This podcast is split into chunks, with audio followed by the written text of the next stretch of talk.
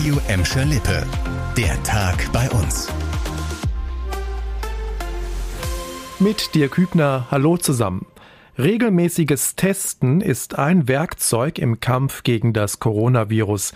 Deshalb heißt das Motto in Gladbeck auch Testen, Testen, Testen. In der Stadt soll es deshalb bald drei weitere Schnelltestzentren geben. Die Gespräche mit privaten Anbietern seien schon ziemlich konkret, teilte die Stadt mit.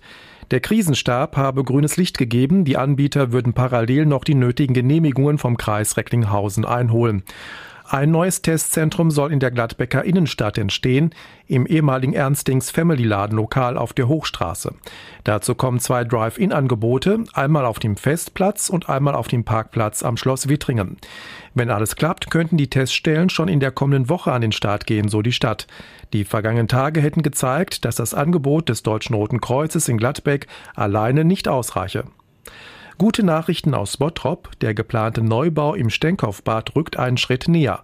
Das Land Nordrhein-Westfalen hat der Stadt jetzt einen Zuschuss von 1,5 Millionen Euro zugesagt. Das Geld kommt aus dem Städtebauförderprogramm. Für den Neubau sollen die alten Umkleiden auf dem Freibadgelände abgerissen werden. Stattdessen ist ein modernes Gebäude mit Toiletten, Duschen und Umkleiden geplant, das vor allem barrierefrei sein soll. Auch die Zugänge in die Schwimmbecken und der Eingangsbereich sollen barrierefrei werden.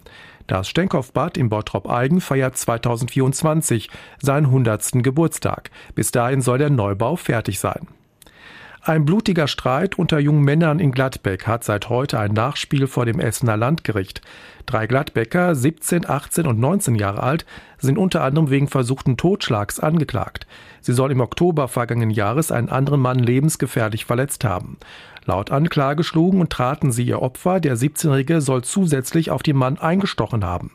Ohne ärztliche Versorgung wäre die Wunde tödlich gewesen, so die Staatsanwaltschaft.